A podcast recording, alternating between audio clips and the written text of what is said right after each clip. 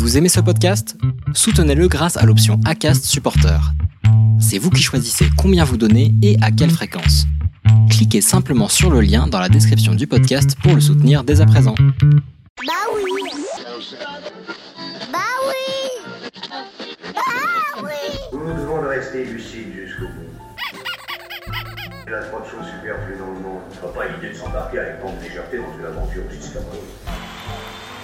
Non, croyez-moi, n'ayez ni nostalgie ni remords. Détruire vaut mieux que créer si ce que l'on crée est inutile. mes petites théories. Bienvenue dans mes petites théories, le podcast qui répond aux questions que vous ne vous posez pas. Encore. Bonjour, c'est Anne Bénédicte. Anne B pour les intimes, donc un peu pour vous aussi. Bah oui, vous savez, à force de parler au creux de votre oreille.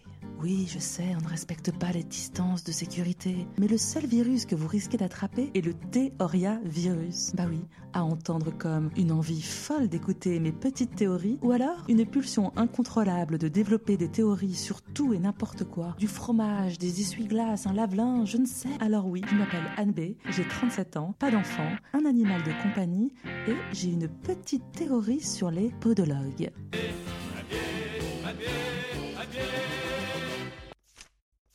Voyons voir.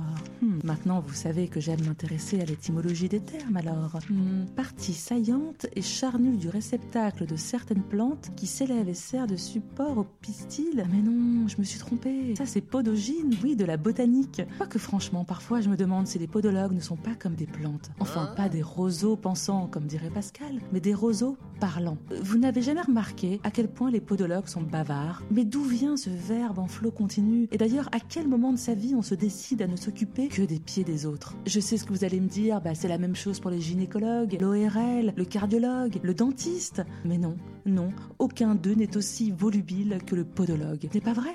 Moi, je ne vais pas chez le podologue, chez le monologue. Quand je me rends dans son cabinet en bas de chez moi, j'alterne entre deux podologues selon les disponibilités. On va les appeler Olivier et Émilie. Olivier est un père de famille prévenant, passionné de plongée et de voyage, et à chaque fois que je vais le voir, il se lance dans de grandes tirades sur comment plonger, à quelle période de l'année, avec quel équipement. Il parle de la vie comme d'un énorme gâteau dans lequel croquer. Enfin, il me parle. En vérité, il converse avec mes pieds. Ah mais c'est ça suis sûre que l'inventeur des baskets Converse était podologue. Parce que oui, si je tente un... Moi aussi... Parce que moi, quand, j'ai essayé la plongée, eh bien, impossible. Il parle au même rythme qu'il extrait les peaux mortes de mon pied, comme s'il égrenait son passé et préparait son futur. Il dépiote mes pieds comme il dépiote sa vie. Tiens, ça fait longtemps que j'avais pas utilisé ce mot, dépioter. J'aime bien. Il est inarrêtable. Et puis il digresse sur un film qu'il a vu la veille, et puis sur les études de son fils, sur le voilier qu'il louera cet été. Je me demande alors si je bénéficie d'un contenu exclusif ou s'il répète les mêmes histoires à tous ses patients. Enfin, il n'a qu'une vie, il doit sûrement dire la même chose et l'enrichir à chaque fois de nouveaux détails que sa mémoire lui fait ressurgir. Peut-être que ça rend fou de voir des pieds toute la journée. Quoi qu'il a l'air de prendre son pied quand même à me tenir la jambe sans jamais lever le pied. Il a l'air presque en descente, un brin déçu quand vient le moment de me passer la pommade sur mes pieds tout neufs. Il ralentit un brin la cadence pour faire voyager son regard de mes pieds à mes yeux et m'offrir un large sourire libéré, comme allégé d'un trop plein de mots. À la fin de la séance, c'est moi qui ai envie de lui dire bah ça fera 50 euros. Je pense qu'il n'a absolument pas besoin de psy ou de thérapie. Il l'a fait toute la journée avec ses patients. Il raconte ses histoires, creuse dans ses souvenirs. J'espère au moins qu'il en retire quelque chose. Vous vous dites sûrement que c'est un cas isolé. Oui, mais si j'ai décidé de faire une théorie sur les podologues, c'est bien que de nombreux témoignages ont été rapportés et que tous semblent converger. Tiens, mon autre podologue, Émilie, je la connaissais depuis moins de deux minutes et elle m'a raconté tout son passif amoureux comme si j'étais sa meilleure amie.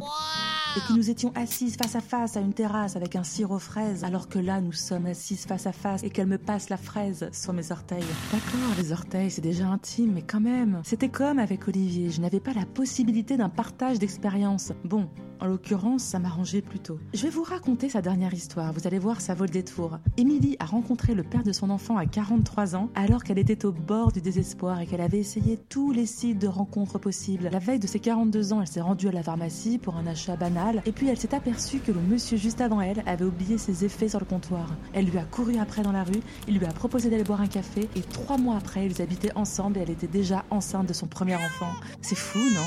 Je pourrais faire mille jeux de mots sur mon podologue, mais en vérité, il ne me casse jamais vraiment les pieds, peut-être juste un peu les oreilles. Parfois, je me dis que son vrai métier est de raconter des histoires au pied levé, et que ce sera dur quand il lèvera le pied, pour sa femme surtout. Il va bien falloir qu'il expulse, mais dans quelles oreilles? Et est-ce que deux podologues ensemble, ça s'annule? Je veux dire, est-ce qu'on assiste à un match de boxe où celui qui placera le plus d'histoires personnelles sans jamais se laisser interrompre a gagné? Bien est-ce qu'on assiste à un vide interstellaire?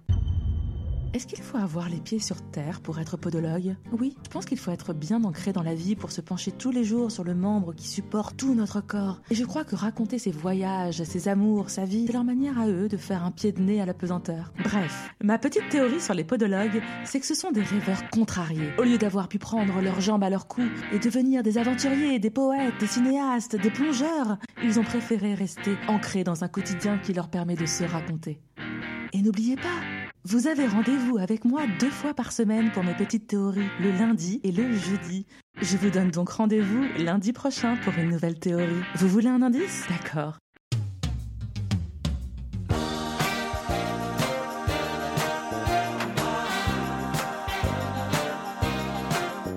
Abonnez-vous dès maintenant sur votre plateforme d'écoute, Apple Podcast, Spotify, Deezer et mettez un commentaire. À bientôt. En théorie. Bah oui Bah oui